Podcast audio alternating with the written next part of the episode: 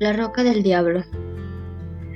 Comentan los pobladores de los ejidos del norte que hace mucho tiempo, cuando todavía no habían grandes construcciones y las aguas del río no estaban muy contaminadas, existía en la margen derecha del río Piura un lugar muy hermoso donde familias enteras en verano llegaban a bañarse en sus aguas.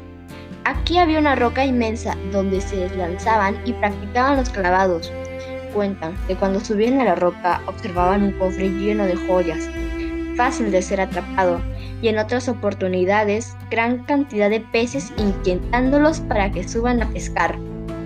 Así casi siempre algún bañista se ahogaba y era muy difícil rescatar su cuerpo. En una oportunidad, un poblador del caserío se metió a sacar una persona que se estaba ahogando y observó que alrededor de él se hacían pequeños remolinos. La persona le pedía ayuda para sacar el cofre, pero él no observaba nada.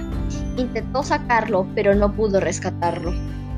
Comentó esto a las demás personas y ya no querían bañarse cerca del lugar. A raíz de estos incidentes, la bautizaron con el nombre de Roca del Diablo. Ha pasado mucho tiempo, ahora cerca de ese lugar se construyó la represa de los ejidos del norte. Con las crecientes del río se ha ido enterrando esta roca y los pobladores comentan que aún siguen atrayendo a los bañistas y muchos de ellos han muerto ahogados. Esta leyenda nos cautiva de principio a fin y nos lleva a seguir investigando sobre la realidad de los hechos ocurridos y nos deja la incógnita de ¿será cierto? Como toda leyenda de pueblo, nos invita a investigar y a tomar las medidas y precauciones necesarias.